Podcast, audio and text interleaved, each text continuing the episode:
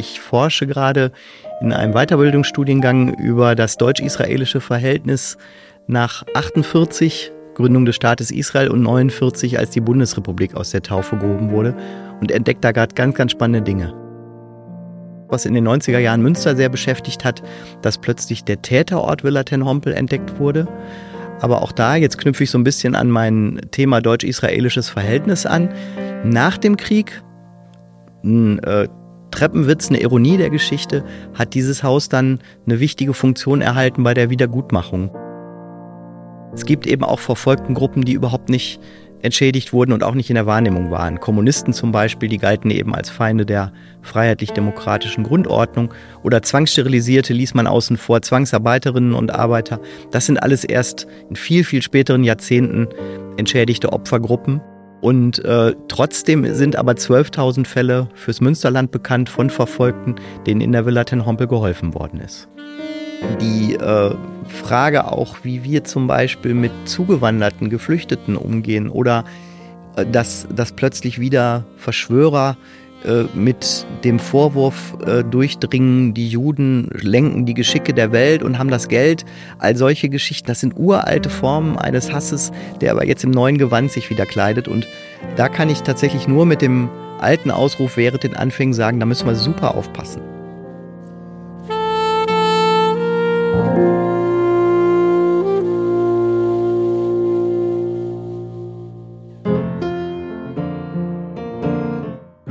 Verbunden mit der Podcast mit Pfarrer Moritz Gräper. Wir sind heute verbunden mit Stefan Querl.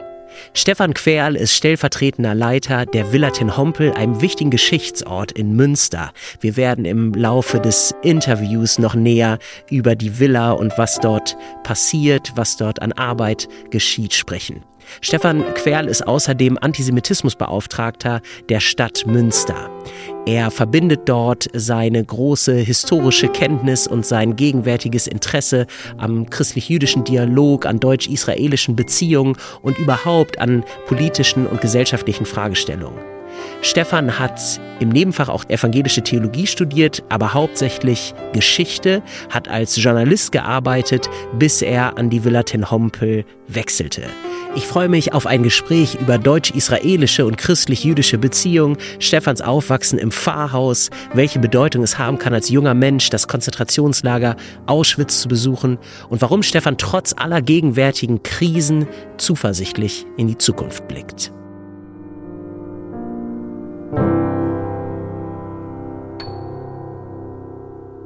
Lieber Stefan, schön dich äh, hier im Podcast zu haben. Ich freue mich äh, total auf äh, unser Gespräch und freue mich, dass du den Weg hier zur Auferstehungskirche gefunden hast. Und ich muss es mal sagen am Anfang, ich erkenne das auch sehr an, du bist eigentlich gerade in einem Sabbatical und bist trotzdem hier. Das zeigt mir, dass vielleicht das nicht nur blöde Arbeit ist, hier zum Gespräch mit dabei zu sein, sondern dass es geht. Ähm, und ich würde mal gerne hören, was du eigentlich in deinem Sabbatical gerade machst. Gerne. Ganz lieben Dank für die Einladung zum Gespräch. Ich habe mir wie ein kleines Forschungsfreisemester vorgenommen. Also ich forsche gerade in einem Weiterbildungsstudiengang über das deutsch-israelische Verhältnis nach 48 Gründung des Staates Israel und 49, als die Bundesrepublik aus der Taufe gehoben wurde und entdeckt da gerade ganz, ganz spannende Dinge. Okay, kannst du uns mal teilhaben lassen, was du schon entdeckt hast? Freilich wusste ich, wie schwer und wie dornig der Weg gewesen ist zur Partnerschaft, weil nach Shoah und allem, was in den zwölf Jahren der NS-Diktatur passiert war, der jüdisch-deutsche Dialog ein ausgesprochen schmerzhafter war. Aber was mir nicht so klar war, ist, dass es ganz früh und ganz intensiv, zum Beispiel im Raum der Kirchen und im Raum der Synagoge, Kontakte gegeben hat, die weitergelaufen sind. Martin Buber ist so ein Beispiel, aber auch Erich Lüth, ein Hamburger, den man scherzhaft Israel Lüth genannt hat, mhm. weil er ein zum Beispiel Memorandum geschrieben hat, dass man den Frieden mit Israel anstreben soll. Total spannende Entdeckungen für mhm. mich. Ja, Wahnsinn. Das hört sich gut an. Und äh, gibt es da ein Ziel? Wird man das irgendwann lesen können, was du äh, rausfindest? Möchtest du das publizieren oder ist das erstmal für dich gedacht? Ich hoffe, dass man da vielleicht auch ein bisschen nochmal weiter drüber ins Gespräch kommt, weil einer der Figuren, die da eine große Rolle spielen, äh, in der Villa Ten Hompel quasi von mir entdeckt worden ist. Rolf Vogel, das war ein Fotograf und Journalist, der Konrad Adenauer auf Israelreisen begleitet hat. Ah. Auch zum Beispiel ähm, andere Politiker noch später, aber im Wesentlichen ist er dabei gewesen, als sich David Ben Gurion und Konrad Adenauer das erste Mal 1960 in New York getroffen haben.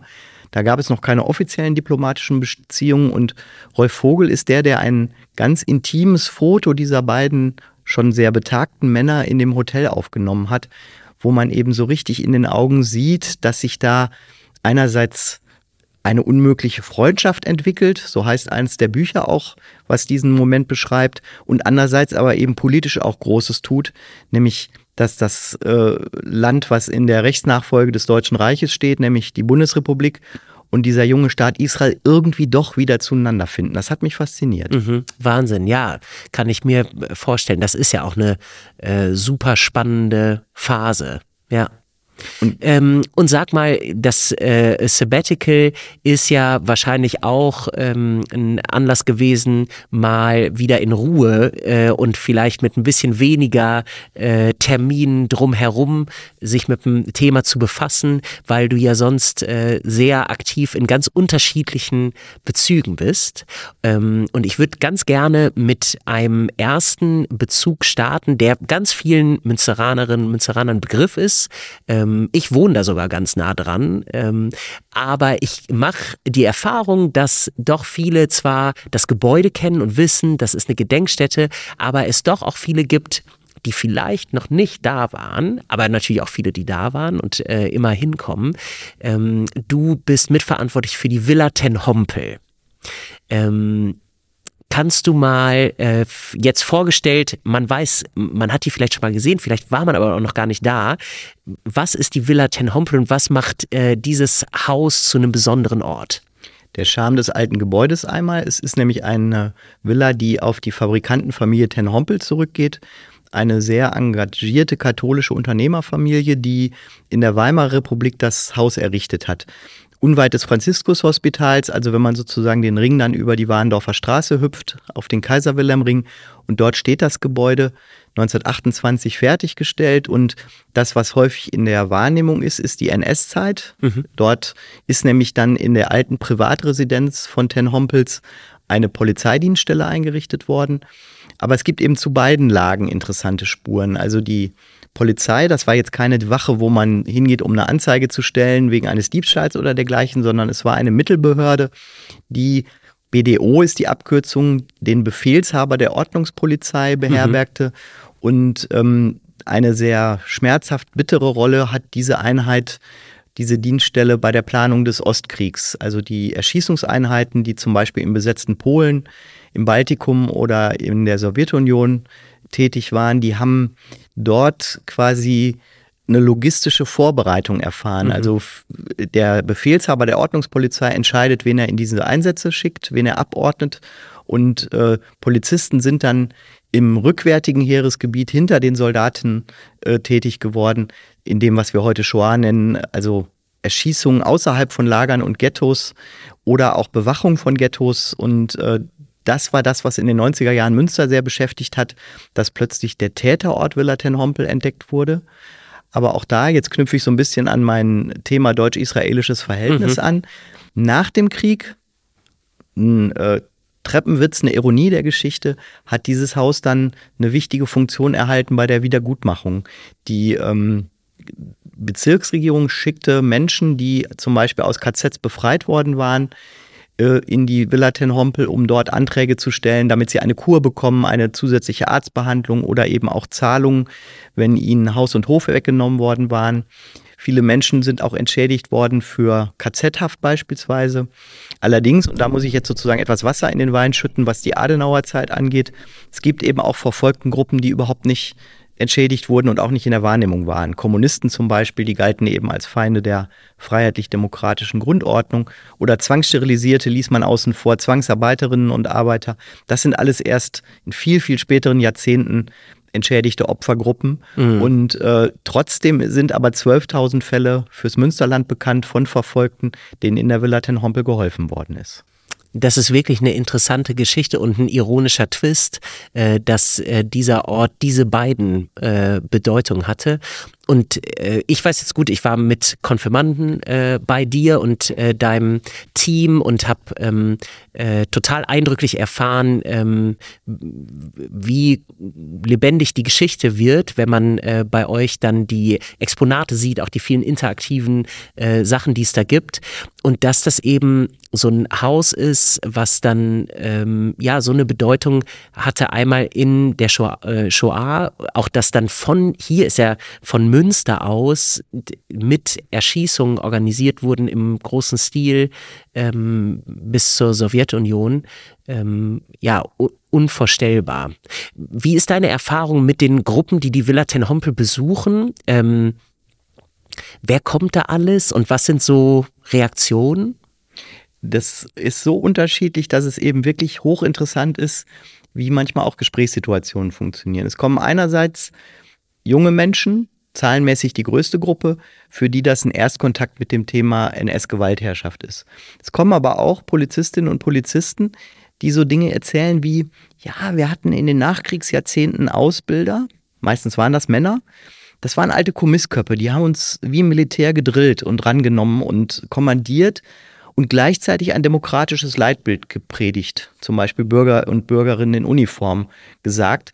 Und als Menschen in der Mitte oder in der Ende der Dienstzeit, also manchmal, wenn sie erst auf die Pensionierung zugehen, haben sich dann oft diese Polizeibeamtinnen und Beamten gefragt, was war eigentlich los in diesen Ausbildern? Und das rührt so ein bisschen an dem Thema, dass die eben noch militärisch konditioniert in den Nachkriegspolizeidienst gekommen sind. Die Polizei ist auch sehr, sehr äh, halbherzig, um nicht zu sagen schlampig, mit der Aufklärung von NS-Verbrechen zunächst umgegangen. In den 60ern ändert sich das ein bisschen. Aber ähm, viele grüne Polizisten, grün wegen der Uniformen, die im braunen Staat eine Rolle gespielt haben, sind nicht oder erst sehr, sehr spät für diese Erschießungen zum Beispiel zur Rechenschaft gezogen mhm. worden. Und das ist ein Thema innerhalb von Polizeidienststellen, was sehr stark eine Rolle spielt. Und als ähm, letztes Beispiel vielleicht die Pflege- und Heilberufe. Wir haben ja hier in Münster auf katholischer Seite eine starke Erinnerungskultur zu Kardinal von Galen, der, als er noch Bischof war, den Mut hatte, gegen den Kranken- und Behindertenmord zu predigen.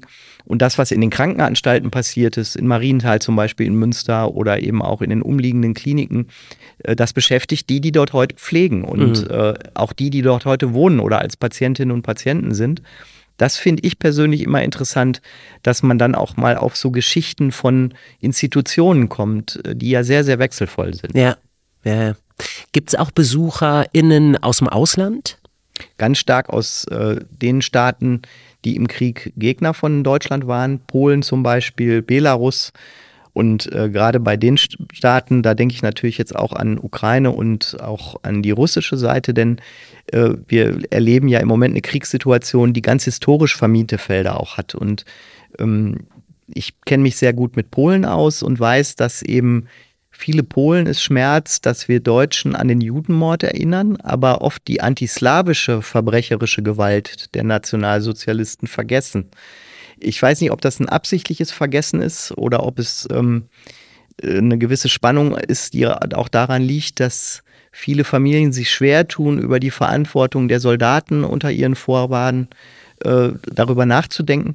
Aber ähm, die Besatzung zum Beispiel von Polen war eben nicht nur eine antisemitische, sondern auch eine, die tatsächlich den Plan hatte, die polnische Intelligenz zu zerstören und äh, zum Beispiel polnische Bäuerinnen und Bauern einfach zu versklaven. Und so ungeheuerlich das klingt, da gab es eben konkrete Planungen für. Und die Villa Ten Hompel, die, die dort Dienst hatten, haben damit Vorbereitungen für geleistet. Okay.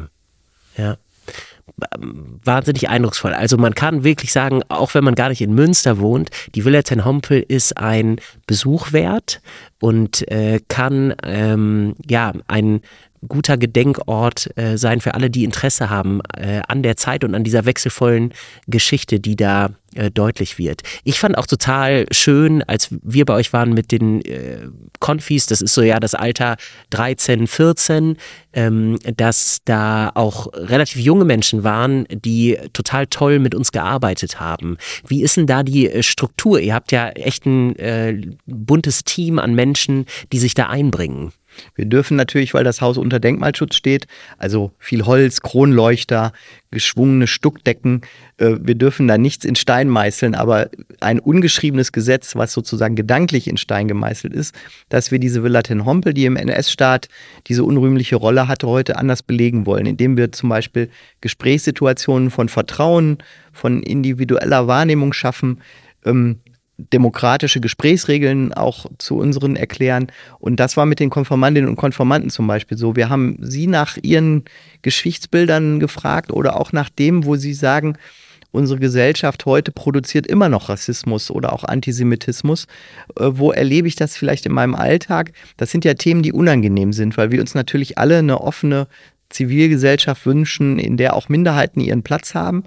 Uns ist aber natürlich auch klar, dass das immer wieder auch erkämpft und ja, auf die Probe gestellt werden muss, ob wir wirklich zum Beispiel die Gedanken des Grundgesetzes ernst nehmen. Und ein kluger Kopf, der mal Verfassungsrichter war, hat gesagt, das Grundgesetz lebt von Werten, die es nicht selber hervorbringt. Und deshalb finde ich zum Beispiel kirchliche Arbeit so wichtig. Der Sport könnte ich auch als Beispiel nehmen. Also was wir in den Gemeinden oder in den Verbänden, Vereinen jungen Menschen vorleben, ist doch das, was wir sozusagen als gesellschaftliche Rechtschreibregel am Ende auch anwenden und praktizieren. Absolut. Ja. Und äh, das habe ich auch so erlebt, dass da auch der äh, sozusagen Übertrag geschafft worden ist. Ich habe dann am Ende äh, mit einer der äh, Gruppen, ähm, habe ich so ein bisschen mitgehört, ähm, da ging das über das historische Lernen auch in die Gegenwart natürlich, weil dann auch von deinem Team äh, die Jugendlichen gefragt worden sind, was das für die heute äh, bedeutet und welche, da ging es um so bestimmte Thesen ähm, und Zitate, was davon eine Relevanz hat, was äh, davon auch äh, ja kämpft, kritisiert werden muss, wogegen man sich stellen muss. Wie nimmst du das denn eigentlich wahr gegenwärtig, das Klima? Wie steht es um Antisemitismus und Rassismus und diskriminierende Haltungen und Strukturen in unserer Gesellschaft? Ich habe den Eindruck, dass ähm, Pandemie und politische Entwicklungen schon auch graue Wolken haben aufziehen lassen, dass sozusagen das, was uns eigentlich immer gewiss schien, dass wir zum Beispiel äh, äh, ja quasi die Würde des Menschen als unantastbares Gut auch ernst nehmen, dass das in Gefahr gerät. Äh, ich habe Fritz Bauer vor Augen, das ist ein jüdischer Rückkehrer aus dem Exil, der als Jurist in den 60er Jahren den Auschwitz-Prozess ermöglicht hat, die Anklagen also vorbereitet hat. Gibt es einen ganz tollen Spielfilm. Ich wollte sagen, ganz spannende Filme, auch ja. zwei fallen mir sogar ein und, und äh, interessante Bücher und Quellen. Fritz Bauer hat einmal ähm, so ein bisschen im Zorn das gesagt, dass, was ich aber für nachdenkenswert halte. Er hat gesagt, nichts ist Vergangenheit, alles ist Gegenwart und kann wieder Zukunft werden. Und ich glaube nicht, dass dieser jüdische Jurist gemeint hat, dass sich Geschichte wiederholt unsere Institutionen zum Beispiel, Gerichte, Verwaltung, Polizei, die funktionieren und die rechtsstaatliche Bindung ist auch fest. Aber das Klima in der Gesellschaft, was wir selber beeinflussen, da müssen wir uns, glaube ich, nochmal anders abrackern, dass auch klar wird, Mensch achte den Menschen und ähm, die äh, Frage auch, wie wir zum Beispiel mit zugewanderten Geflüchteten umgehen oder äh, dass, dass plötzlich wieder Verschwörer mit dem Vorwurf äh, durchdringen, die Juden lenken die Geschicke der Welt und haben das Geld. All solche Geschichten, das sind uralte Formen eines Hasses, der aber jetzt im neuen Gewand sich wieder kleidet. Und da kann ich tatsächlich nur mit dem alten Ausruf während den Anfängen sagen, da müssen wir super aufpassen. Hm. Und bei den ganzen Krisen und äh, sozusagen großen Herausforderungen, die vor uns stehen, ähm, wie kann das sichtbar werden, dass wir weiterhin dieses, was selbstverständlich schien oder hoffentlich so war, scheinbar nicht mehr so ist, aber wie können wir das hinkriegen, dass das deutlich wird, dass, ich sag mal, wir als Kirche, ähm, ihr als Gedenkort, aber wir auch einfach als Menschen und als Bürger und Bürgerinnen, wie, wie können wir das machen? Die wichtigste und wertvollste Technologie ist aus meiner Sicht dabei das Zuhören. Und zwar auch denen, die vielleicht nicht aus meinem vertrauten Kontext stammen. Ich denke jetzt an sowas wie Menschen, die als schwarz oder als weiß gelesen werden. Ähm, man, es redet sich anders darüber, wenn man mit Betroffenen über Abwertung und Rassismus spricht. Mhm. Oder ich nehme jetzt ein historisches Beispiel, weil ich großartige Erfahrungen mit generationsübergreifenden Formaten habe. Zeitzeuginnen und Zeitzeugengespräche sind total fruchtbar, weil das, was wir jetzt zum Beispiel erleben, dass eine vielleicht Wintersituation uns bevorsteht, wo wir kalte Zimmer haben, da können Menschen aus der Nachkriegszeit was zu erzählen. Und mhm. ähm, ich meine damit nicht NS-Vergleiche. Also wir, wir haben äh, in Kriege in Europa auch jenseits der Ukraine schon gehabt. Ich denke an den Balkan zum Beispiel. Und ähm, ich bin überhaupt kein Freund davon zu sagen, ja, jetzt ist es wieder wie 33 oder so. Das stimmt auch nicht. Aber ähm, äh, dass Not kein Gebot kennt und dass wir vielleicht auch Entbehrungen ähm, ertragen müssen, ist etwas, was Generationen vor uns schon mal erlitten haben und erlebt haben. Und da finde ich hochinteressant zu hören, wie die, Sie damit umgegangen sind. Das Wort Resilienz ist heutzutage sehr hip, aber das ist wichtig, sich damit zu beschäftigen. Ja. Widerstandsfähigkeit kann man vielleicht ja, übersetzen. Danke, ne? Die, für, ja. ja weil, Übersetzungshilfe. Äh, auf jeden Fall, ja, nein, ich finde, ich denke nur immer, vielleicht gibt es irgendwie, ne, wenn so Wörter auftauchen, die dann nicht ganz selbstverständlich sind. Ähm, aber da, ja, stimme ich dir äh, voll zu. Und ähm, ich glaube, das ist auch für beide Seiten immer total schön, ist meine Erfahrung, wenn man äh, intergenerativ arbeitet, sowohl für die Jüngeren als auch für die Älteren, dass man was voneinander mitkriegt. Ne? Das es gibt eine große Falle, in die man nicht gehen darf.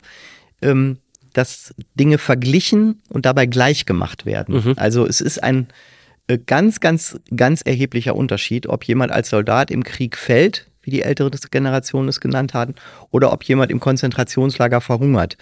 Das eine ist äh, in einem rechtlich gebundenen Raum, nämlich dem Krieg, ein Sterben und das andere ist ein Unrechtssterben, weil Menschen ohne gerichterlichen Beschluss, ohne rechtsstaatliches Verfahren einfach eingesperrt worden sind in die Konzentrationslager. In fast allen Fällen ist das so. Und ähm, es wäre undemokratisch, alles über einen Kamm zu scheren. Ja. Was natürlich das Schwierige dabei ist, ist, dass das Leiden in den Familien und der Schmerz über den Verlust zum Beispiel eines Vaters oder Sohns, der im Krieg ums Leben gekommen worden ist, der wiegt schwer. Oder auch das, was Münster in den Bombennächten bei Angriffen erlebt hat in den 40er Jahren. Das sind Geschichten, wo man wirklich auch Zuhören als Technologie braucht und Empathie. Und trotzdem sind die Verfolgten der NS-Herrschaft nochmal als Gruppe anders zu würdigen, weil eben die Diktatur ein Untermenschen- und Herrenmenschendenken verursacht hat, in dem dieses Unrecht überhaupt möglich geworden ist. Mhm. Von der DDR gar nicht zu reden, wieder eine völlig andere Diktatur, aber das meine ich mit, äh, wir müssen über Generationsgrenzen hinweg ins Gespräch kommen. Junge Syrerinnen und Syrer, die seit 2015 in unsere Stadt gekommen sind, die erzählen uns was von Israel-Bildern und von Kriegen, wo wir vielleicht auch nochmal lernen, dass ähm, wir äh, ja quasi nicht nur den europäischen Tunnelblick anwenden. Ja. Das äh, angesprochen, ähm, würde mich mal dein Blick darauf interessieren, dass es ja, wenn man über Antisemitismus nachdenkt, es, würde ich sagen, zwei große ähm, äh, sozusagen Diskurse gibt, antisemitische. Einmal den eher äh, äh, klassischen in Deutschland, nämlich den aus rechtsextremen äh, oder auch rechtspopulistischen Kreisen und dann äh, einen Antisemitismus, der ähm, vielleicht einen, in bestimmten migrantischen äh, Milieus äh, vorherrscht aufgrund von äh, bestimmten Erfahrungen oder Bildern, die dort über Israel äh, sehr präsent sind. Ähm, ich weiß nicht, kann man das aus deiner Sicht sagen, was da gerade stärker ist oder wo man vielleicht ein stärkeres Augenmerk drauf werfen muss? Es sind so wellenartige Bewegungen, ja. die, die ähm, neuesten Studien, die fächern bis zu neun verschiedene Ausprägungen von mhm. Antisemitismus aus. Also da sind Dinge drin, die man relativ schnell erklären kann. Israel-bezogener, also das Schüren des Hasses, was sich aus dem Nahostkonflikt erklärt. Ähm, etwas schwieriger zu durchdringen sind dann so Beschreibungen wie sogenannter Krypto-Antisemitismus. Damit ist gemeint, dass sich in nicht-jüdischen deutschen Familien was tradiert hat in der äh, Phase nach der NS-Zeit, was bis heute dazu führt, dass selbst bei jungen Menschen schlimme Stereotype noch abrufbar sind. Also offiziell war Antisemitismus tabuisiert. Äh, da ist sozusagen bei meinem Adenauer Forschen mir auch nochmal klar geworden, in den 50er Jahren gab es fürchterlich antisemitische Vorfälle und die Politik hat natürlich immer versucht zu zeigen, wir sind ein anderes Deutschland. Ben Gurion hat dieses Wort geprägt. Ähm, und trotzdem äh, ist quasi äh, da was weitergezogen worden. Was am stärksten ist zu deiner Frage, kann ich ganz schwer sagen, weil da die Empirie fehlt. Aber mhm. ähm, äh, etwas sozusagen Huhn und Ei, was war zuerst äh, Schwieriges, steckt auch noch allein in dem Begriff. Den Begriff Antisemitismus haben Menschen geprägt, die Antisemiten waren. Und zwar mhm. im Kaiserreich, weil sie eine starke Abgrenzung hatten. Sie wollten dieses junge, in seinem Selbstbewusstsein angeschlagene Deutsche Reich irgendwie zusammenschmieden und haben Sündenböcke, Feindbilder gesucht. Und so ist der Begriff Antisemitismus geboren worden und hat sich dann auf eine ganz bittere Art bis in den NS-Staat und die brutale Entgrenzung des Völkischen dann fortgesetzt. Mhm. Tja, der wird uns wahrscheinlich ja leider auch echt noch lange begleiten, äh, die Auseinandersetzung damit und die Prävention gegen äh, Antisemitismus. Ähm, ja, auf jeden Fall. Ähm, mal ab von deiner jetzigen äh, Tätigkeit. Ähm, wir haben jetzt schon einiges gehört, was für Themen äh, dich beschäftigen, äh, auch wie historisch bezogen äh, du denkst und äh, pädagogisch auch arbeitest. Mich würde mal interessieren, wie bist denn du da gelandet eigentlich, wo du jetzt bist? Was war deine Antriebsfeder in diesem Bereich Profi zu werden? evangelische Jugendarbeit. Und das sage ich jetzt nicht, weil wir in einem evangelischen Podcast hier stecken, sondern ähm, 1988 jährte sich zum 50. Mal das, was wir damals 88 Pogromnacht noch nicht nannten, sondern wir sprachen von der Reichskristallnacht, die Schändung der Synagogen. Der Begriff ist dann später ins Gerede gekommen, zu Recht, weil er Teil von Propaganda war. Also das äh, sich zynisch freuen über das Glänzen von zersplitterten Scheiben, die wie Kristall auf den Straßen glänzten, äh, das waren Worte, die sich die Propaganda ausgedacht hatte. Und der Begriff Pogrom, der aus dem Russischen kommt, sowas wie Ausschreitung, Übergriff bedeutet, hielt man dann später für treffender. Aber dass wir 88 als evangelische Jugend mit dem Bund der katholischen Jugend und mit anderen in meiner Heimatstadt an einem früheren jüdischen Waisenhaus erinnert haben. Das war für mich so ein Prägepunkt. Und später sind dann die ersten Israelfahrten draus geworden und eben auch Begegnungen mit Oświęcim, also der Auschwitz. Stadt in Polen, die Auschwitz als Lagerstandort heute äh, im Gedenken hat.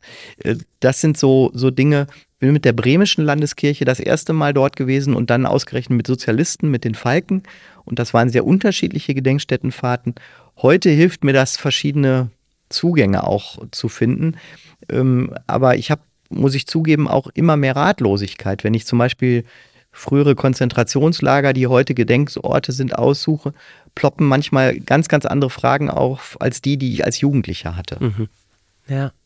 Die Gedenkstättenfahrten, ich habe das selber auch so erlebt, sind so wichtig und eindrucksvoll. Also ich glaube, einer der auch für mich prägendsten äh, Momente äh, in äh, meinem Leben äh, und in der Jugendzeit war der Besuch von äh, Oświęcim, äh, von Auschwitz, damals mit einem Schüleraustausch. Ähm, den gab es schon lange. Ähm, mein älterer Bruder hatte den auch schon mitgemacht und ähm, das war auch besonders schön, fand ich, weil das so aufgeteilt war. Man, wir waren erst in Gastfamilien in polnischen in Krakau und sind dann mit unseren polnischen ähm, Partner und Gastgebern äh, zusammen nach Auschwitz gefahren mit einem polnischen Wissenschaftler, der so auch Gedenkarbeit äh, gemacht hat mm, und haben dann in Auschwitz zusammen gewohnt und haben mit den polnischen Jugendlichen zusammen äh, die Konzentrationslager besucht und das war, äh, ich kriege jetzt auch Gänsehaut beim Erzählen, weil das so krass war, dass wir als junge Generation mit dieser Geschichte da standen, die ähm, so brutal ist und ähm, so viel Leben zerstört hat und so. Und dann aber wir zusammen als junge Menschen da auch sein konnten und die, ehrlich gesagt, die äh, polnischen Mädels und Jungs uns geholfen haben, überhaupt noch was zu sagen, so in den Momenten, weil ich glaube, auf uns allen lag diese Schwere, dieses Wir gehören zu den Tätern hier eigentlich, geschichtlich. Und ähm, ist ja immer die Frage, weil Schuld, kollektive Schuld oder Ver Verantwortung, aber jedenfalls, was man da spürt als Deutscher, ist schon was Besonderes, würde ich sagen, ne? und eine, hat eine besondere Schwere. Und die äh, polnischen Jugendlichen hatten ähm, uns, äh, ähm, also das mit uns erlebt und gleichzeitig uns auch ermuntert und gesagt, Leute, aber wie cool ist das jetzt, dass wir auch zusammen hier sein können, dass wir das wissen, aber dass wir in unserer Generation jetzt auch äh, ganz normal und freundschaftlich hier zusammen sein können. Finde ich unheimlich spannend, dass du sagst, die Sprechfähigkeit kam von der polnischen ja, Seite, weil das voll. auch meine Erfahrung ist. Ich habe allerdings auch erlebt und ähm, wenn ich sozusagen die private Begebenheit einstreuen darf, ich habe äh, fünf Jahre eine Partnerschaft mit einem Polen gehabt und ähm, auch heute sind wir eng befreundet. Er lebt heute in Münster. Und für die Eltern war aber viel schwerer als schwul, dass ich Deutsch bin. Mhm. Und ähm, auch Krass. Homosexualität ist in Polen tabuisiert, aber ähm, die Eltern waren sehr weltoffen, auch immer schon im Kalten Krieg sehr westlich denkend gewesen, waren viel gereist, obwohl das schwer möglich war. Und ähm, für die war es aber sehr bitter, weil sie sagten, unsere Vorfahren sind in Sachsenhausen, also in einem anderen Konzentrationslager, hm. verhungert und haben die Besatzungsverbrechen hier erlebt. Und ein Punkt, wo sie, wo sie milder gestimmt wurden, war eben, dass sie mitbekommen haben, dass ich Gedenkarbeit leiste. Mhm. Aber ähm, das war trotzdem für sie ein bitterer Stachel. Und, ähm, dass du als Deutscher mit ihrem Sohn eine Beziehung hast und ja. quasi, ja, und Ach, krass. Trotzdem ja. weiß ich, dass, dass das für, ähm, für viele Partnerschaften gilt, auch heute, also viele Deutsche, die heute als Nichtjuden in Israel sind. Ich kenne dort einen äh, katholischen Religionslehrer, der eine Israelin geheiratet hat.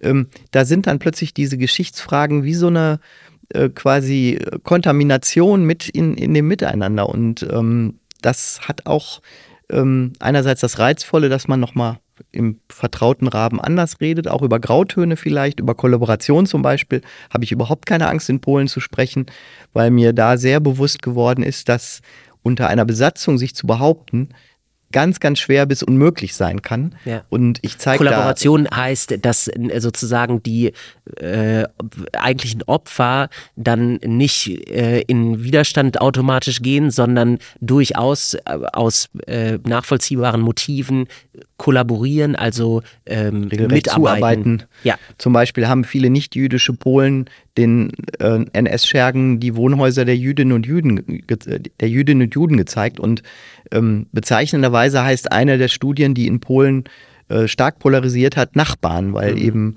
dass es den Nachbarn getroffen hat, dass die Nachbarinnen und Nachbarn sich gegenseitig verraten haben. Das ist ein Thema, wo in Polen noch Aufarbeitung nötig ist. Und ich zeige da nicht mit Fingern auf die polnische Seite, weil mir die deutsche Gesamtverantwortung für diese Verbrechen sehr bewusst ja. sind. Aber ich, ich weiß, ähm, dass es einfach auch Zeit braucht, darüber zu reden. Und ähm, ein ähm, Wissenschaftler hat mal grob überschlagen gesagt, es braucht etwa zwei und dreimal so lange, wie das Unrecht selber gedauert hat, bis man ein Unrecht wieder aufarbeitet. Also mhm. wenn wir bei zwölf Jahren NS-Staat sind, wären wir bei 36 Jahren Aufarbeitungsgeschichte. Und das entdeckt sich interessanterweise fast genau auch mit dem, wo Wie man heute sagt, ist. ist. dann ist irgendwann der Umbruch passiert und man konnte plötzlich über Täter und deren Verantwortung sprechen. Mhm. Ähm, aber auch gibt auch andere Beispiele, aber äh, wir sind nicht die richtigen, zum Beispiel als Deutsche den Polen Nachhilfe zu erteilen, wie sie ihre NS-Aufarbeitung ja. angehen oder die Zeit der kommunistischen Volksrepublik. Ja. Da müssen wir auch eher in einer hörenden äh, Haltung äh, wahrscheinlich unterwegs sein. Ne? Ja, und die äh, ein, ein Gedanke nur noch zum Thema Kollaboration. Das zeigt ja, finde ich, vor allem auch die sozusagen das Maß an Perversion der Schuld äh, der Täter, die äh, Menschen dazu getrieben haben, ihre Nachbarn zu denunzieren oder äh, zu verraten. Ähm, also ich finde es, ähm, wenn man sich diese ganzen Aspekte ähm, dann nochmal bewusst macht, äh, also führt einen das viel mehr, als da irgendwelche Gedanken zu haben, dass das ja nicht hätte äh, sein können, äh, dass man nochmal den Grad der Schwere äh, dieses Verbrechens ähm, von den Nazis äh, sich gewahr wird.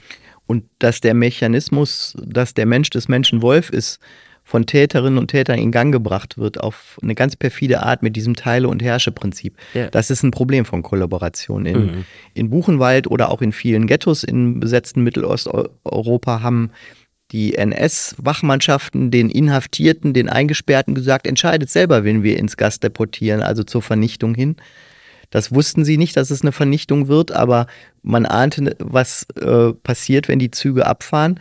Und ähm, wen entscheide, wen nehme ich? Wie mhm. entscheide ich, wer, wer deportiert wird, wenn ich selber in Sträflingskleidung oder ausgehungert elend irgendwo eingesperrt bin? Das ist äh, ein, eine ganz gefährliche Art der Menschenverachtung, die sich zusätzlich zu diesem Unrecht dann äh, gesteigert hat. Und dass da auch zum Beispiel in Israel ähm, es auch Jahrzehnte gebraucht hat, darüber zu reden.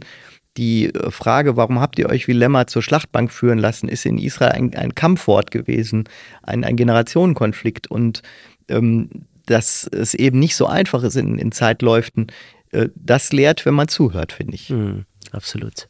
Ja.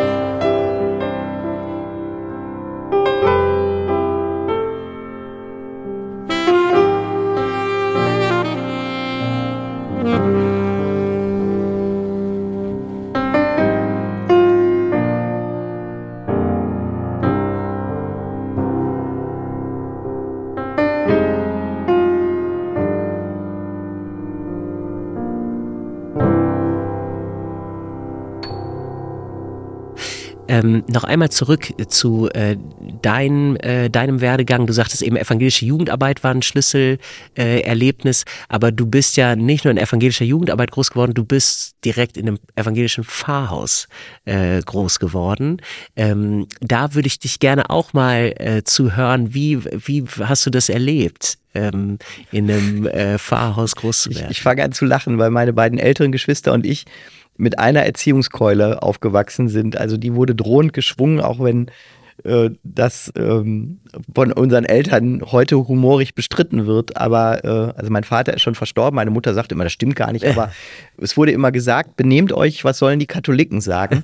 Weil wir in einer Diaspora-Gemeinde waren. Ich mhm. bin also in Kalka aufgewachsen, sehr katholisch geprägt und ganz wenige protestantische Familien und interessanterweise auch evangelische Pfälzer in der Nähe. Also meine Patentante ist Pfälzerin, weil auf dem Weg zur Auswanderung sie dort am Niederrhein hängen geblieben sind und die preußische Königin Luise ihnen Land geschenkt hat dort. Und mitten in diesen katholisch-bürgerlichen Strukturen der Stadt Kalka gibt es eben protestantische Pfälzerinnen und Pfälzer. Und ähm, ich habe ähm, die Pfarrhauszeit als spannend erlebt, weil es vielleicht auch da eben Stichwort Diaspora, so eine Splendid Isolation war. Mhm. Ich bin zum Glück aber nicht von meinem Vater konfirmiert worden. Das sehe ich deshalb dankbar, weil als Mensch mit 14, äh, wenn du in der Pubertät die Freiheit schnuppern willst, es vielleicht ganz gut ist, die religiösen Fragen von jemand anders vermittelt zu bekommen als von deinem Erzeuger. Das muss ich mir merken für meine Töchter. Äh, genau. Guter Tipp. Die sind aber jünger, die oder? Sind noch, die, ja, ja, die noch. haben noch über zehn Jahre Zeit. Bis ja, also ähm, meine, meine Geschwister hatten sogar Religionsunterricht in der Schule bei meinem Vater, weil es eben keinen evangelischen Religionslehrer sonst gab. Aber was ich meinem Papa hoch anrechne, ist, dass er mich kurz nach der Konfirmation beiseite genommen hat. Er hat gesagt, Junge, du bist jetzt 14, da wird man religionsmündig. Und jetzt machen wir Folgendes. Wir fahren in eine katholische Kirche, wir fahren in eine Moschee, in eine Synagoge und wir besuchen Humanisten, also Menschen, die mit Religion wenig am Hut haben, die agnostisch sind oder sogar Manche ausgesprochen, auch ausgesprochen atheistisch. kritisch, ne? Atheistisch. Aber er sagte, du sollst die alle kennenlernen und ganz egal, was du dir für ein Urteil bildest, rede nie über diese Menschen, sondern immer mit den anderen Glaubensrichtungen. Und das, glaube ich, heute hat mich in die Lage versetzt, ähm, zum Beispiel in der Synagoge anders äh, zu sprechen und Gehör zu finden. Also als der Oberbürgermeister von Münster, Markus Lewe, fragte, bist du bereit, den Beauftragten des Antisemit gegen Antisemitismus zu sein hier für unsere Stadt, habe ich mich da trittsicher gefühlt an ja. der Stelle. Aber ähm, mir ist äh, zu deiner Frage zurück, das Pfarrhaus da eine gute Lehrwerkstatt gewesen, auch wenn es manchmal äh, schwierig ist, ähm, weil du natürlich eben immer auch mit moralischen Maßstäben nochmal anders angeguckt wirst, weil von außen Pfarrers Kinder von außen einfach auf dem Sender sind. Wenn die Mist bauen, dann ähm, heißt es ja, guck mal, da der der Werte von der Kanzel vermittelt, bringt sein, sein Kind nicht mal dazu, dass es ordentlich erzogen ist. Also da war die Moralkeule mhm. äh, sozusagen immer präsent. Das äh, hilft mir heute, aber es hat mich natürlich als Kind manchmal auch belastet muss sagen, wenn das zu persönlich ist, aber war dein Schwulsein äh, ein besonderes äh, Thema äh, im, durch diese äh, Prägung, durch ein evangelisches Pfarrhaus? Ähm, oder? Ich habe das erst sehr spät zum Thema gemacht und mhm. auch sehr spät entdeckt für mich. Das hat damit zu tun, dass ich als ähm, Jugendlicher lange im Krankenhaus gelegen habe, wegen einer Bauchkrankheit, die ich habe. Also so alles, was Pubertät und so war, war eben immer unter diesem Gesundheitsvorbehalt stehend. Aber die Homosexualität war für meinen Vater ein großes Thema, weil er als streng reformierter Calvinist sagen Leute nur von außen, aber also als Reformierter da sich so ein bisschen schwer getan mit, aber ähm, nicht im Sinne von, ähm, von Ablehnung, sondern eher dass ähm, ich habe relativ alte Eltern, die eben, weil ich der Jüngste bin, ähm, immer so noch unter diesem 175er Denken auch groß geworden sind. Paragraph 175. Stand, stellte Homosexualität unter Erwachsenen unter Strafe früher. Bis wann nochmal? Bis verrückt lange. Ist ne? erst bis in den 90er hat er gegolten der, ja. und ist, ähm, der ist zwar, zwar einige Jahre außer Kraft gesetzt gewesen, hatte aber noch im Strafgesetzbuch gestanden Mhm. und ich meine, dass 91 oder 94 Homosexualität als Krankheit getilgt worden ist von der WHO. Liste der Weltgesundheitsorganisation, genau. Und ähm, ich weiß, so ein Satz meiner Eltern war eher, wir hatten immer Angst, dass du es schwer haben wirst im Leben dadurch. Aber Ja. es war jetzt nicht eine Ablehnung von Homosexualität per se. Mhm. Aber war vielleicht dieses Gespür dafür, dass es immer noch ist ja bis heute äh, wahrscheinlich auch in vielen Kontexten so, ähm, leider noch nicht einfach selbstverständlich oder als völlig gleichwertig äh, anerkannt ist, sondern ähm, immer noch befragt wird äh, und so und immer noch ähm, eine Challenge ist, glaube ich, auch für viele Menschen, ihr Coming Out zu haben und so. Ja. Ich erlebe das bei einem engen Freund aus dem Studium. Ich habe evangelische Theologie als einfach von anderen studiert, also nicht um Pfarrer zu werden. Aber ein Studienfreund, der Pfarrer geworden ist in Hamburg, ist mit einem jüdischen Israeli zusammen. Und da war das lange Thema, dass Mhm. das Pfarrhaus nochmal anders beäugt wurde. Mhm. Schlussendlich haben die beiden sich entschieden zu heiraten, um das Ganze so ein bisschen auch in eine Form zu gießen, Ja. die von außen verständlich ist. Und mich fasziniert, dass ich glaube, dass wir in einer Zeit gerade aufwachsen, wo ja genau diese Themen von Queerness, Akzeptanz, Ja. äh, einen Durchbruch erlebt hat. Ja. Also ich finde das, was ich so sagen kann, in den letzten 10, 20 Jahren faszinierend, wie stark wir da gelernt haben, unterschiedliche Lebens- und Familienformen auch zu akzeptieren. Was mich total äh, ermutigt, ist auch, wie selbstverständlich heute äh, 13, 14, 15, 16-Jährige äh, total ähm, cool sind mit Queerness. Ähm, äh, ich war jetzt im Sommer mit äh, gut 50 Jugendlichen unterwegs und ähm, ein äh, Jugendlicher hat sich ganz selbstverständlich als schwul äh, zu erkennen gegeben und das war auch äh, für die Jungs, die sich wahrscheinlich durch so ihren Habitus eher auch als sehr straight versucht haben zu geben, überhaupt kein Ding. Also es war ähm, äh, total normal für alle. Und das habe ich schon in verschiedenen Bereichen auch so mit Jugendlichen erlebt. Das finde ich total gut auch, ähm, äh, wie du das erlebst. Und gleichzeitig haben wir jetzt in Münster ja ähm, diesen heftigen äh, Fall, dass äh, am Rande der ähm, Christopher Street Parade ähm, jemand transfeindlich angegangen worden ist ähm, und im Zuge des, äh, der Verletzung gestorben ist, die ihm jemand zugefügt hat.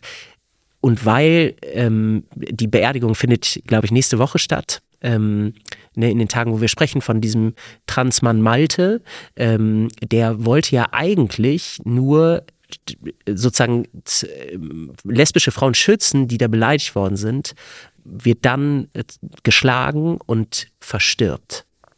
Mir ist das sehr, sehr nah gegangen, Mhm. weil ich just als dieser Übergriff passierte, selber auf dem CSD war am Hafenplatz.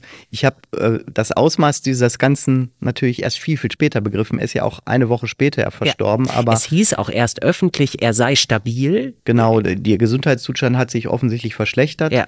Und ähm, wir sahen eben nur die Polizei und den Rettungswagen ankommen und haben natürlich dieses Ganze von weit ferne nur beobachtet und die Details nicht gewusst. Aber es gibt auch Dinge, die mir da Mut machen an dem Fall. Die Trauer wiegt schwer, aber dass es zum Beispiel der Bischof auch mit einer äh, Kondolenzadresse versehen hat, zu sagen, so etwas darf nicht passieren, das finde ich ist ein Datum, was wichtig ist, Mhm. dass die katholische Kirche ein Signal setzt. Und ähm, unser Oberbürgermeister hier in Münster, Markus Lewe, der ein bibelfester Katholik ist, hat von Anfang an, also seit ich ihn im Amt kenne, immer gesagt, ich wünsche mir eine Stadt, in der alle Lebensformen und alle Religionen sich zu Hause fühlen. Und der lebt das auch. Der Ja. ist äh, nicht nur im Wahlkampf bereit gewesen, eine Regenbogenfahne zu hissen am Rathaus, was in anderen Städten bis heute nicht möglich ist. Und das macht mich ein Stück weit stolz, in Münster zu leben, auch wenn ich vielleicht politisch so äh, woanders stehe, aber Gerade bei einer Israel-Reise sind wir uns da im Gespräch sehr, sehr nahe gekommen und die Stadtspitze Und eben die beiden Kirchen und die Synagoge und auch die äh, Richtung des Islams, die erlebe ich hier als durchaus aufeinander angewiesen. Und ich hoffe, dass wir sozusagen das auch schaffen, dass dieses Verbrechen an dieser Transperson nicht zu dem Symbol für Münster wird, sondern ja. dass wir unsere Stadt da vielleicht ein bisschen anders belegt kriegen, auch im Miteinander und im Gespräch. Und vielleicht auch durch die Art des Umgangs äh, äh, dann damit und das Ausmaß an Anteilnahme und Empörung ähm, war ja und des Mitfühlens, das war ja doch sehr überwältigend. In kurzer äh, Zeit so viele Menschen auf dem Prinzipalmarkt. Ich bin selber durch ein Zeitzeugengespräch in Greven erst später zugekommen, aber die äh, Freitagsatmosphäre, als da ihm gedacht wurde, äh, die war schon ein Gänsehaut-Datum, äh, ja. weil ähm, auch Menschen gekommen waren, die nun weiß Gott dem Regenbogen nicht nahe sind, sondern Familien, äh, auch alte Menschen, die garantiert auch 175er noch Denke kennen. noch haben und, ja. und äh, da gewisse Fingerspitzengefühl, Angstgefühl. Äh, also das finde ich ist Münster, dass man an der Stelle auch aufeinander achtet und äh, dass Münster aufpasst, hat, merke ich eben auch im Einsatz gegen Antisemitismus, was überhaupt nicht bedeutet, dass das hier ähm, eine bessere Welt Heide ist. Welt äh, ist, ja. Im Gegenteil. Mhm. Ich glaube, dass zum Beispiel an der Uni hier ähm, die Konflikte, die eben der Nahostkonflikt äh, als Wurzel haben, dass die auch sehr hart ausgetragen werden und ähm, äh, der neue Vorsitzende der jüdischen Gemeinde, Mike Runger, der sagt, Bildung, Bildung, Bildung. Wir müssen einfach uns gegenseitig zurüsten, damit wir die anderen Richtungen und Religionen kennen. Und ähm, das ist eine Sisyphus-Arbeit, weil man in jeder Generation neu anfängt, aber da müssen wir einfach für zusammenstehen. Ja, auf jeden Fall. Mhm. Ähm, Stefan, bei du also hast jetzt geschildert, dass du jemand bist, der sowohl sehr fundiert äh, aus der ähm, Geschichte ähm, lernt ähm, und auch weitergibt und darauf Wert legt, dass das äh, so passiert und jemand, der aber auch die Gegenwart ähm, die ja voll von großen Herausforderungen ist, mit Zuversicht betrachtet und da auch daran mitarbeitet, dass es hoffnungsvoll und äh, zuversichtlich äh, weitergeht. Wie siehst du das vielleicht auch besonders für junge Menschen, aber eigentlich für alle Leute, die wir erleben ja gerade alle zusammen eine Zeit, die so krisenbehaftet ist und so apokalyptisch für manche, Pandemie, Ukraine-Krieg, ähm, die Klimakatastrophe, ähm, all das ist irgendwie ja sozusagen das Meta-Thema äh, unserer Zeit. Wie können wir da eigentlich gut durchkommen zusammen? Ich äh, zögere natürlich, weil Angst ähm, ein Gefühl ist, was, was sich nicht äh, sozusagen nur kognitiv bekämpfen lässt. Gefühle haben ja auch ihren Ursprung manchmal in ganz, ganz tief verwurzelten seelischen Zuständen aber darüber nicht still zu werden, das ist ein Punkt. Ich ähm, weiß, es ist ein Spruch, vielleicht auch eine Floskel, aber ich glaube, Fremde sind Freundinnen und Freunde, die man nur noch nicht kennt. Und ähm, je mehr wir bereit sind, uns zu öffnen und Ängste zu teilen, und ähm, gerade das ist ja nach Covid auch etwas, was wir vielleicht nochmal anders bewusster wahrnehmen, dass wir Gemeinschaftswesen sind und mir ist äh, eigentlich einerlei, ob, ob es jetzt eine religiös aufgeladene Gemeinschaft ist oder vielleicht auch eine ganz weltanschaulich anderswo verortete, aber dass wir ähm, uns nicht lähmen lassen, sondern ähm, sagen, unsere Gesellschaft, die gestalten wir gemeinsam und auch die Fragen in der Not, die in der Krise vielleicht jetzt aufploppen, äh, die gucken wir uns gemeinsam an, von unserer Unterschiedlichkeit her. Das ist etwas, wo ich Politik in der Pflicht sehe, uns da auch mitzunehmen als Bürgerinnen und Bürger. Ähm, ich habe ähm, Demokratie als die stabilste und auch krisenfesteste Staatsform erlebt. Aber ich bin eben auch durch ähm, Ämter auf Bundesebene viel in den jüngeren Bundesländern, wo Menschen ihren Staat haben implodieren sehen. Und äh, das hat natürlich auch dort zu einer Haltung geführt, dass man vieles einerseits schärfer, aber auch gelassener sieht und sagt, kann sein, dass die Behörde, die mir heute Vorschriften macht, morgen gar nicht mehr existiert. Und ähm, wir hier auf der westlichen Seite der Bundesrepublik, wir, wir sind ja ein Staat, aber immer noch leider zwei Gesellschaften. Ähm, wir haben eine andere Erfahrung und äh, da müssen wir einfach gucken, dass wir jetzt auch sagen, äh, wenn da irgendwo uns der Mantel wärmen muss, der Gürtel enger geschnallt wird, sollen wir nicht still werden und uns zurückziehen, sondern im Gespräch bleiben und im Zweifelsfall den Mächtigen auch auf den Füßen stehen, äh, wenn Sachen nicht in Ordnung sind. Mhm. Äh, ich bin überhaupt kein Revolutionär, aber eine kritische Öffentlichkeit, eine freie Presse zum Beispiel, ähm, ist äh, sozusagen das Schwarzbrot unserer Gesellschaft. Mhm. Das äh, ist aus deinem Mund besonders authentisch, weil ich weiß, dass du ein passionierter Zeitungsleser bist ähm, und auch ganz äh, verschiedene äh, große Blätter, glaube ich, sehr regelmäßig äh, Völlig bekloppt. wahrnimmst. Also der Altpapierberg ist hoch bei uns. ich gebe zu, ich habe also vier Tageszeitungen abonniert, drei Wochenmagazine, zwei Kirchenzeitungen, evangelisch-katholisch, die jüdische Allgemeine. Also du bist einer dieser also, Verrückten, der Printmedien noch wahrnimmt. Ich lese nicht gern am Tablet und am ja. Handy, ähm, aber die äh, Berge Papier, gebe ich zu, da denke ich manchmal drüber nach, ist es vielleicht doch besser, digital zu lesen, aber ich brauche das Haptische und ja. ähm, was auch toll ist, finde ich, dass Zeitungen ja dir eine Themenauswahl in einer bestimmten Gewichtung präsentieren. Ich habe selber mal Zeitungen gemacht und ähm, weiß, dass die Redaktionen manchmal stundenlang darüber streiten, was sie als Headline oder als Bild nehmen. Und das, was jetzt gerade zum Beispiel im Iran passiert, hat die Frankfurter Allgemeine Zeitung letzte Woche dazu bewogen, die Frage, wiederholt sich Geschichte, ganz vorne auf die Eins zu nehmen. Und am selben Tag hatte die Taz George Orwell drauf, weil die Frage von Datenschutz und Datensammlung gerade akut war. Ist total spannend, finde ich, dass man da auf Entdeckungsreise gehen kann, auch zu dem, wie Geschichte, Gegenwart und Zukunft manchmal sich korrelieren. Mhm. Ja, absolut. Ja. Mm, sag mal, so schon ähm, mit einem Blick äh, nochmal nach vorne und vielleicht auch so sehr weit, was gar nicht so gut einschätzbar ist und was auch super kompliziert ist, möchte ich dich aber doch als jemanden, der so ähm, sich auskennt mit christlich-jüdischem Verhältnis, mit deutsch-israelischem Verhältnis, mit Fragen des Antisemitismus, ähm, einmal fragen, wie siehst du mal den Blick weg von Münster und von Deutschland, ähm, die Situation, die jetzt durch die anderen Krisen auch in den Hintergrund gerückt ist, aber wie siehst du die Situation in Israel und Palästina und in der Frage eines friedlichen, einer friedlichen Koexistenz dort? Kannst du noch glauben, dass vielleicht wir das in unserer Lebenszeit erleben werden, dass es eine Zwei-Staaten-Lösung gibt? Äh, weil ich 1989, also das Ende des Kalten Krieges und des Falls der Mauer, als Wunder erlebt habe, vor allen Dingen, weil es ja ohne Blutvergießen passiert ist in äh, den DDR-Bezirken damals, kann ich mir auch vorstellen, dass sich vielleicht in Israel ein Wunder auftut. Und Ben Gurion hat ja mal gesagt, wer nicht an Wunder glaubt, ist kein Realist. Äh, das war sein Wort zur Staatsgründung, aber ähm, ich weiß nicht, äh, was politisch klug ist. Bisher schien mir das immer die Zwei-Staaten-Lösung zu sein. Gibt ja auch Stimmen, die von drei Staaten bis zu einem Staat alles Mögliche auffächern.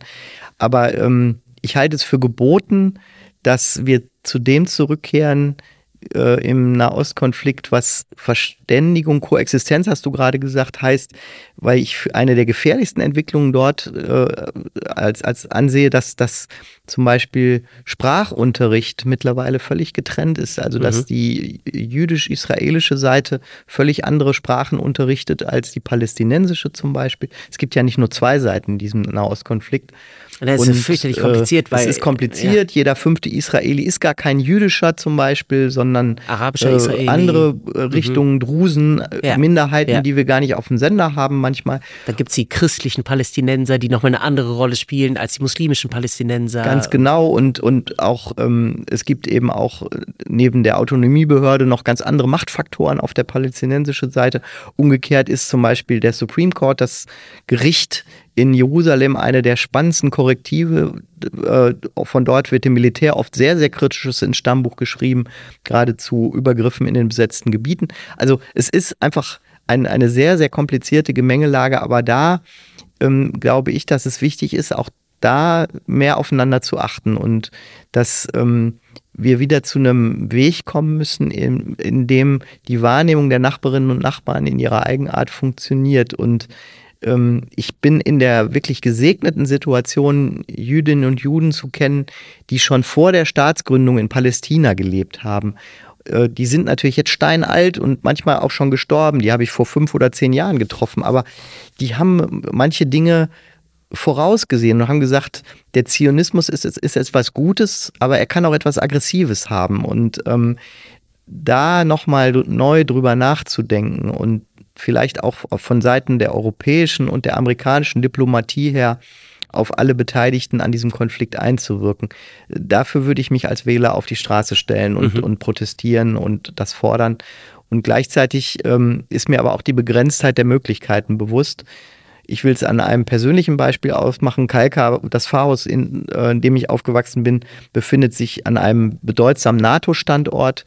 Und äh, mein Pazifismus, der mich durch die Jugend getragen hat, ist natürlich jetzt in Frage gestellt, weil ich plötzlich sehe, auch, auch wir brauchen vielleicht Soldatinnen und Soldaten.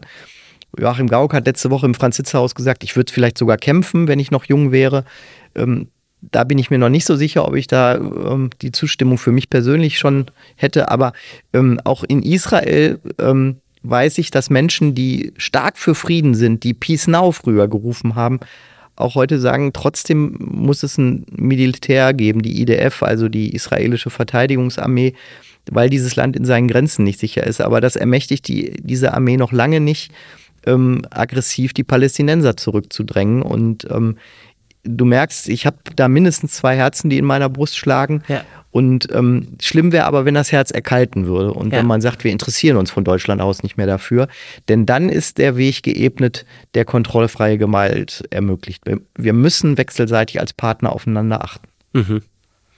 Ja, und du, also vieles von dem, was du gesagt hast, äh, konkretisiert ja genau dieses ähm, komplexe Gefüge, was sich jedem darlegt, wenn man mal Israel und Palästina besucht, wenn man Beziehungen hat zu verschiedenen Menschen äh, dort. Und ähm, ich finde es auch so inspirierend, von auf den verschiedensten Seiten äh, sozusagen Menschen zu erleben, die sich für Frieden engagieren und so kreativ sind und so offen und sich nicht desillusionieren oder nicht entmutigen lassen ähm, von den vielen Kräften, die das ja das Potenzial dazu haben, total zu entmutigen. Ähm, und du hast mir auch im Vorgespräch zu diesem Podcast ja mal erzählt, dass du Südafrika gut kennst. Ja. Und ähm, auch dort haben sich ja Verhältnisse umgedreht. Ja. Äh, ich bin selber noch nie am Kap der guten Hoffnung gewesen, möchte unbedingt mal hin, ja. um zu verstehen, was dort nach der Apartheid sich für Transformationen vollzogen haben. Ja. Und ich glaube, auch jetzt ist da nicht alles recht und richtig. Aber ähm, ja. wir, wir haben da ja auch, weil ja bestimmte christliche Richtungen auch eine, eine große Rolle in diesem Konflikt dort gespielt haben, auch eine besondere ja. Verantwortung. Total.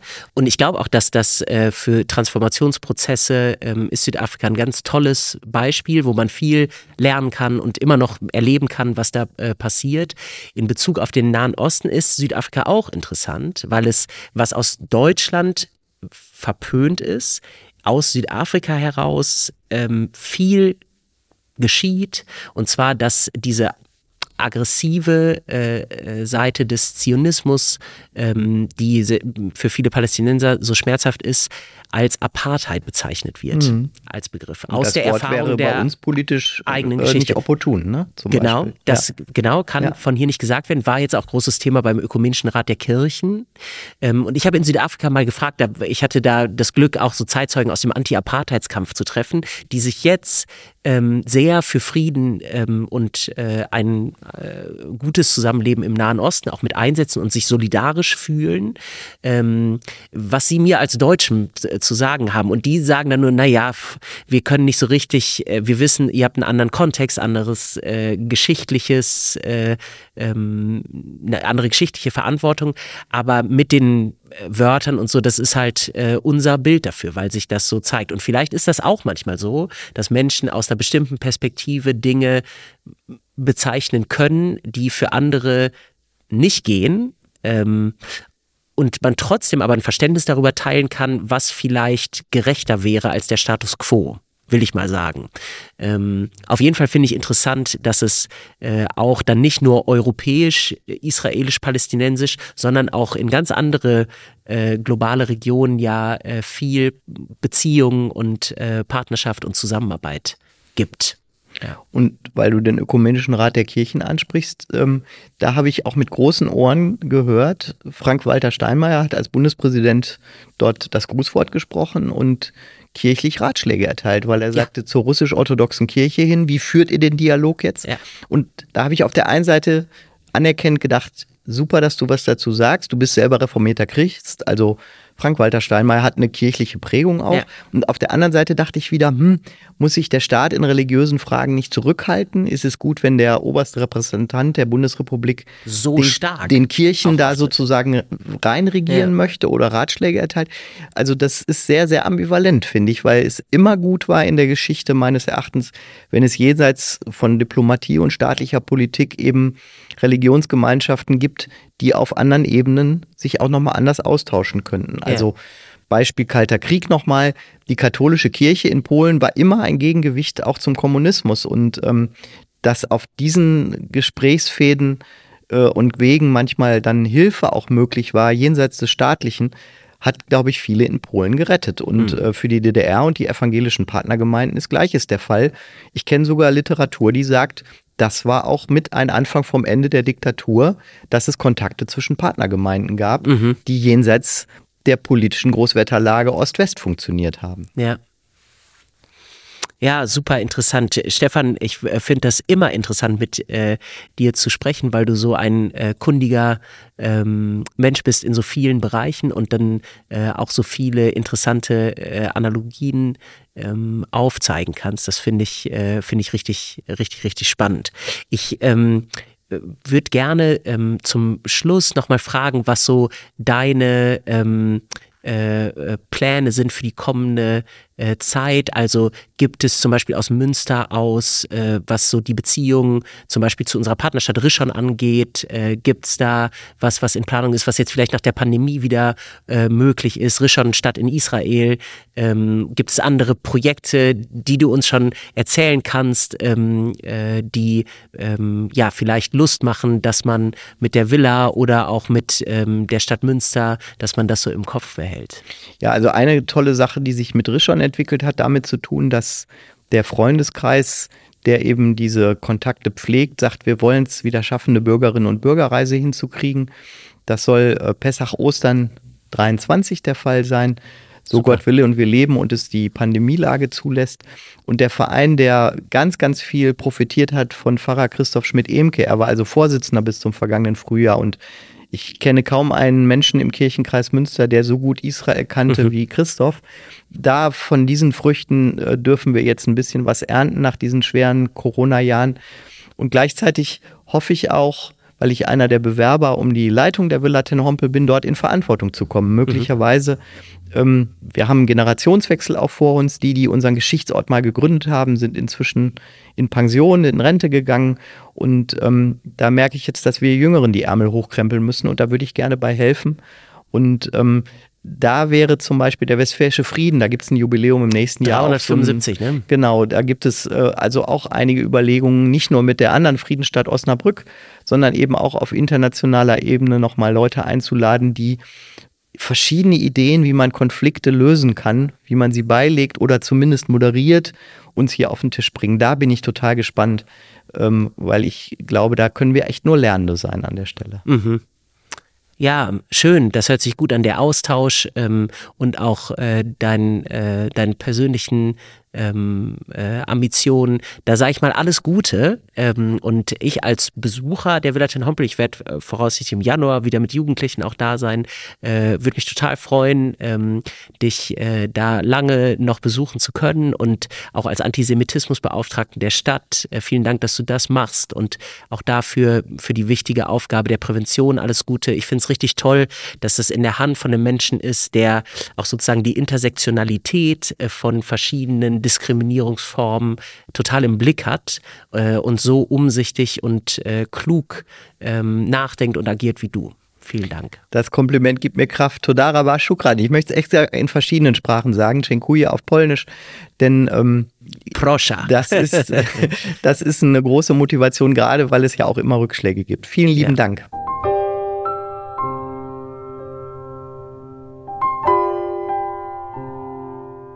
Vielen Dank fürs Zuhören und bis zur nächsten Folge. Dieser Podcast ist ein Angebot des Jugend- und Bildungswerks im evangelischen Kirchenkreis Münster. Er wird produziert von Lukas Pietzner, die Stimme im Intro gehört Dennis Mohme und die Musik stammt von Popkantor Hansi Schanowski. Ich bin Moritz Greper und wünsche Ihnen alles Gute. Bis bald.